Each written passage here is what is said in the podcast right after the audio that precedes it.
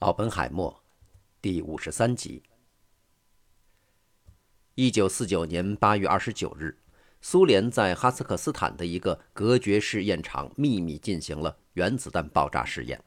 九天之后，一架美国的 B 二十九侦察机通过一种特殊设计的、专门用于探测原子弹爆炸的过滤纸，在北太平洋上空检测到核辐射，由此发现了苏联的原子弹爆炸实验。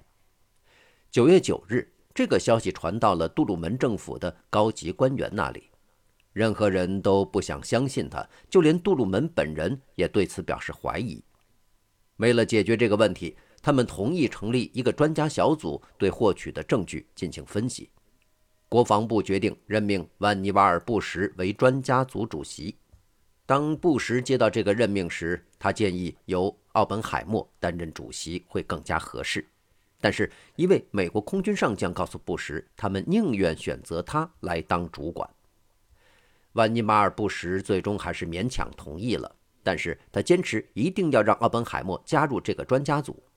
当布什把这个消息告诉奥本海默时，奥本海默刚刚从佩罗卡连特回来。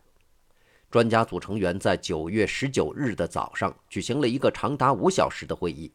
当布什主持这个会议时，奥本海默提出了很多问题。到午饭时间，专家组所有成员都认为证据是再明显不过的了。这确实是一次原子弹试验。此外，大家还认为它很像是对曼哈顿工程的不原子弹的复制。第二天，利林塔尔向杜鲁门总统汇报了专家组关于苏联核试验的结论，并请求总统立即发表一个声明。利林塔尔在他的日记中写道：“他尽了一切的努力，但并没有取得明显进展。”杜鲁门犹豫了，他不能确定苏联是否真拥有原子弹。他告诉利林塔尔，他将推迟几天处理这件事情，并好好的考虑一下。当奥本海默听到总统的这种做法时，感到了难以置信和不安。他告诉利林塔尔，他们错过了一个争取主动的好机会。三天后，仍然持怀疑态度的杜鲁门最终勉强对外宣布，苏联进行了一次核爆炸实验，但他拒绝说那是原子弹。对此感到震惊的爱德华·特勒打电话给奥本海默，并且问他：“我们现在应该怎么办？”奥本海默简洁地回答说：“穿上你的衬衫。”试验只是预料之中的事情。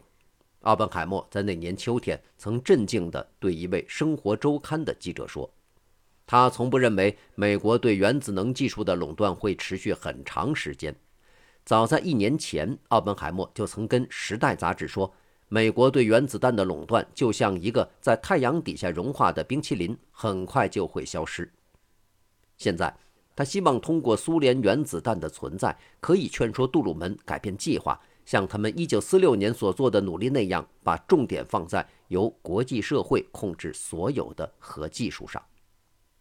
但是他仍然担心政府会做出过激反应。他已经听到一些关于提早在一些地区进行战争的论调。大卫·利林塔尔发现奥本海默变得狂乱，带着令人可怕的能量。奥本海默告诉利林塔尔：“这一次我们一定不能失败。”他有可能会终结保密政策带来的恶果。奥本海默认为，杜鲁门政府被这一政策迷失了理智，而且还达不到预期目的。奥本海默和利林塔尔用整年的努力劝说杜鲁门总统和他的顾问们在核问题上更开放一些。他们推断，既然苏联已经有了原子弹，过分的保密就已经不合理了。在原子能委员会顾问委员会的会议上。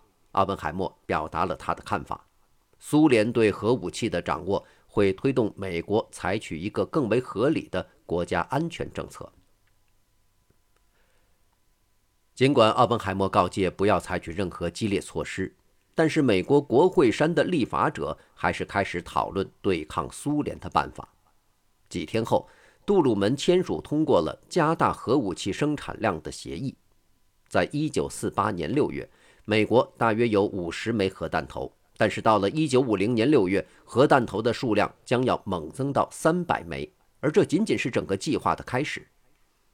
美国原子能委员会的委员刘易斯·斯特劳斯发表一份备忘录，讲到美国对苏联的军事实力的优势将不可避免地消失。借用一句物理学方面的语言，刘易斯·斯特劳斯建议，美国要想重新获得对苏联的绝对优势，就要利用量子跃迁这项技术。美国需要快速地实施一个计划来发展超级热核武器。杜鲁门总统甚至直到1949年10月才知道这种超级武器的可行性，但是他的兴趣马上就被激起来了。奥本海默对此一直持怀疑态度。我不相信这种可怕的东西会起作用。他写了一封信给柯南特，嘲讽地说：“现在这种超级武器只能用牛车拉着去轰炸目标，可以预期它将太大而飞机运不了。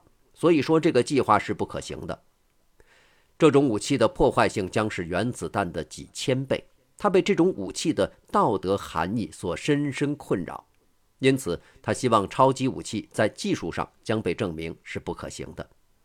比原子弹还可怕的这种超级武器一定会进一步加剧国家间核竞赛。这种超级武器的聚变反应赶得上太阳中心内部的聚变状况，也就意味着这种反应所产生的爆炸威力将是不可估量的。一种可以使爆炸威力更大的方法，就是注入更多的重氢。如果在战争中使用这种超级武器，也就是所谓的氢弹，一架飞机就可以在数分钟内让数以百万计的人失去生命。这种损害对将要轰炸的军事目标来说实在是太大了，它是对人类不加选择的大屠杀。这种武器出现的可能性让奥本海默感到很恐惧。但是，他也激发了众多空军将军们和他们在国会的支持者们，以及支持爱德华·特勒提出生产这种超级武器的科学家们的想象力。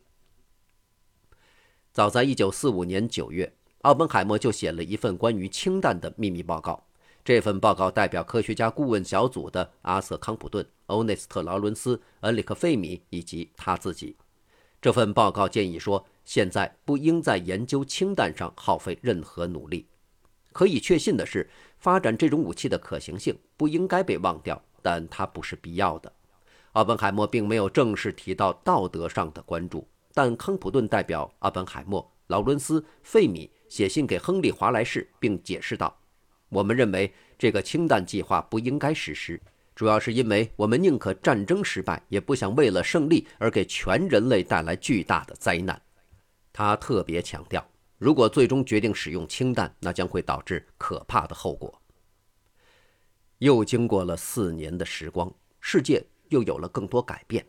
美国和苏联的关系进一步恶化，核武器的出现又引发了美国对核武器的控制政策。美国的核武器军工厂把原子弹数量扩大到了一百枚以上，还有更多更大的原子弹在制造之中。对于这件事的疑问很明显：如果这个新的巨大的武器被制造出来，它将会对美国的国家安全政策产生怎样的影响？一九四九年十月九日，奥本海默到马赛诸塞州的坎布里奇去参加一个哈佛大学委员会的调研会议。那年春天，他刚刚被选入这个委员会。他住在科南特位于昆西街的家里。他和这位哈佛大学校长还进行了一场激烈而又长久的讨论，而这和哈佛本身没有任何的关系。这两位老朋友知道，接下来他们将要在这个月的顾问委员会会议上对于氢弹问题的建议进行一场激烈的争论。他们很可能在这次会议上表达忧虑。同时，柯南特告诉阿本海默，氢弹将会制造在我的尸体上。柯南特对于一个文明国家竟然会考虑使用这么可怕的杀人武器感到非常气愤。他认为这种武器无疑就是一种大屠杀的武器。十月二十一日，在对当前核技术的研究现状进行简要考察之后，奥本海默给柯南特写了一封长信。他承认，在他们的上一次谈话中，他倾向于认为氢弹或许也是有意义的。但是从技术上说，他仍然认为氢弹仍像他们七年前所说的那样，这种武器的设计、经费、运输和军事价值都是未知的。在这七年中，唯一的改变就是国家对发展氢弹的观点。他指出，两位有经验的专家一直在提倡进行氢弹研究，他们是欧内斯特·劳伦斯和爱德华·特勒。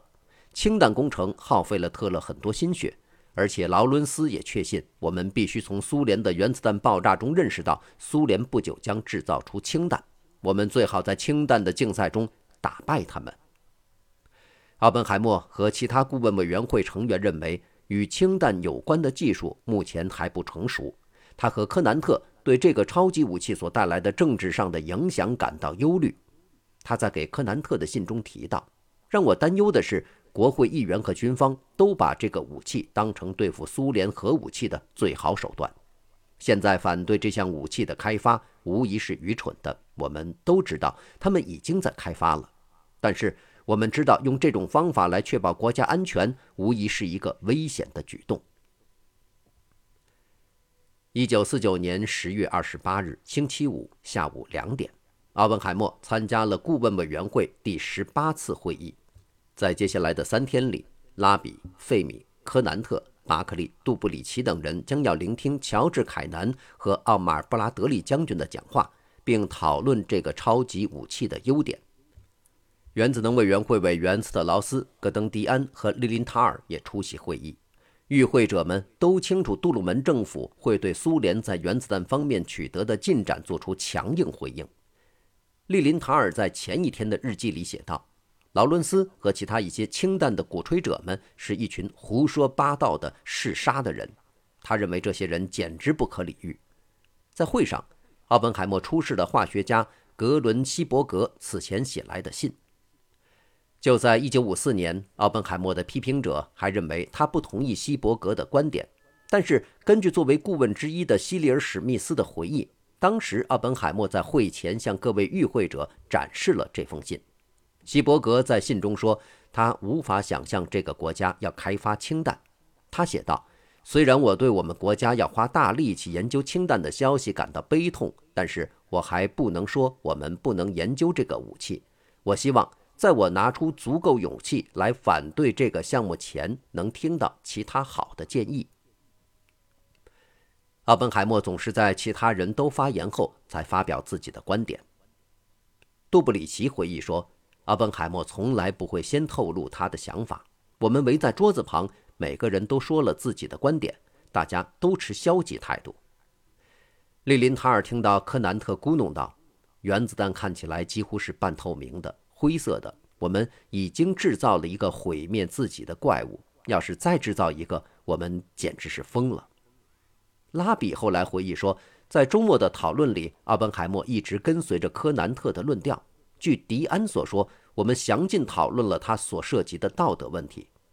利林塔尔在他周六晚上的日记中写道：“柯南特在道德上断然反对发展氢弹。”他还在日记中写道：“当巴克利暗示说发展氢弹和发展原子弹在道德问题上并没有什么区别时，科南特反对这种看法，认为他们之间对道德的违背有等级的不同。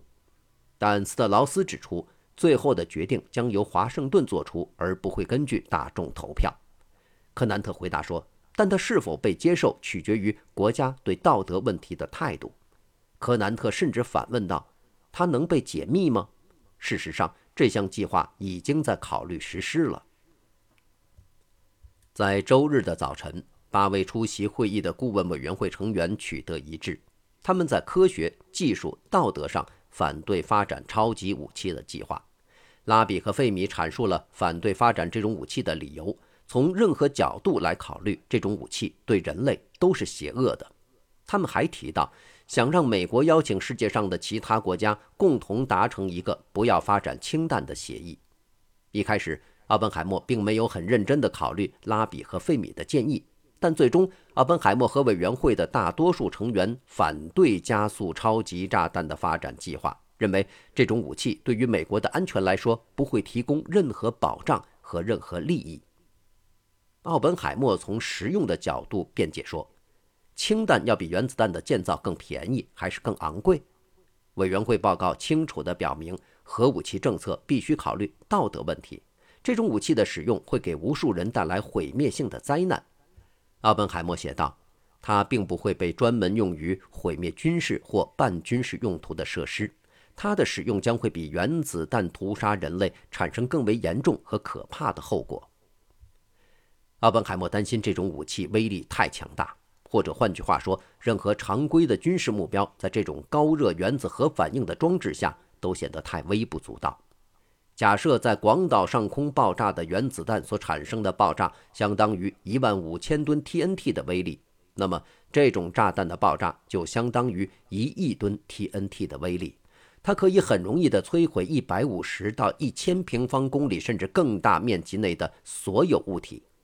正如顾问委员会报告所做出的结论，超级武器将成为种族灭绝的工具。就算它从来不被使用，这种可怕的武器最终给美国国家安全带来的危害也是不可避免的。如果我们的武器库中存在这种武器，将会在世界上产生深远的影响。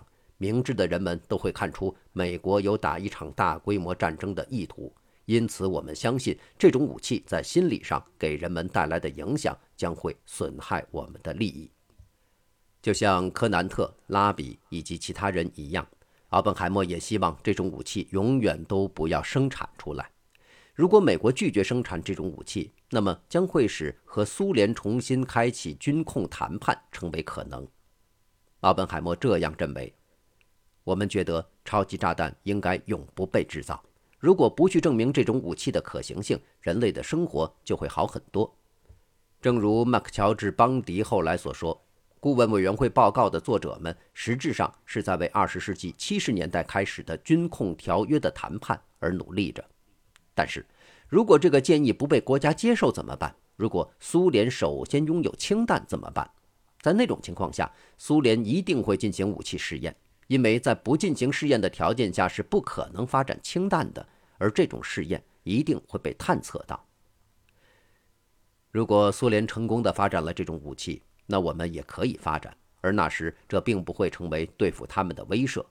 如果苏联用超级武器来攻击我们，我们可以利用我们储量巨大的原子弹来进行报复，而他们要比一颗氢弹有效得多。奥本海默和顾问委员会的报告说，由于氢弹的攻击目标太大，所以它不是一个可行的武器。从经济和军事意义上说，我们应该加速生产小型战术核武器。这些核武器加上部署在西欧的常规军事力量，就足以有效地遏制苏联。这是第一次严肃地提出核武器的有效性问题。这样的战略概念是处于以战术武器取代大规模的盲目军事竞赛。奥本海默对顾问委员会最后的讨论结果感到很高兴，但他的私人秘书凯瑟琳·罗素并不这么认为。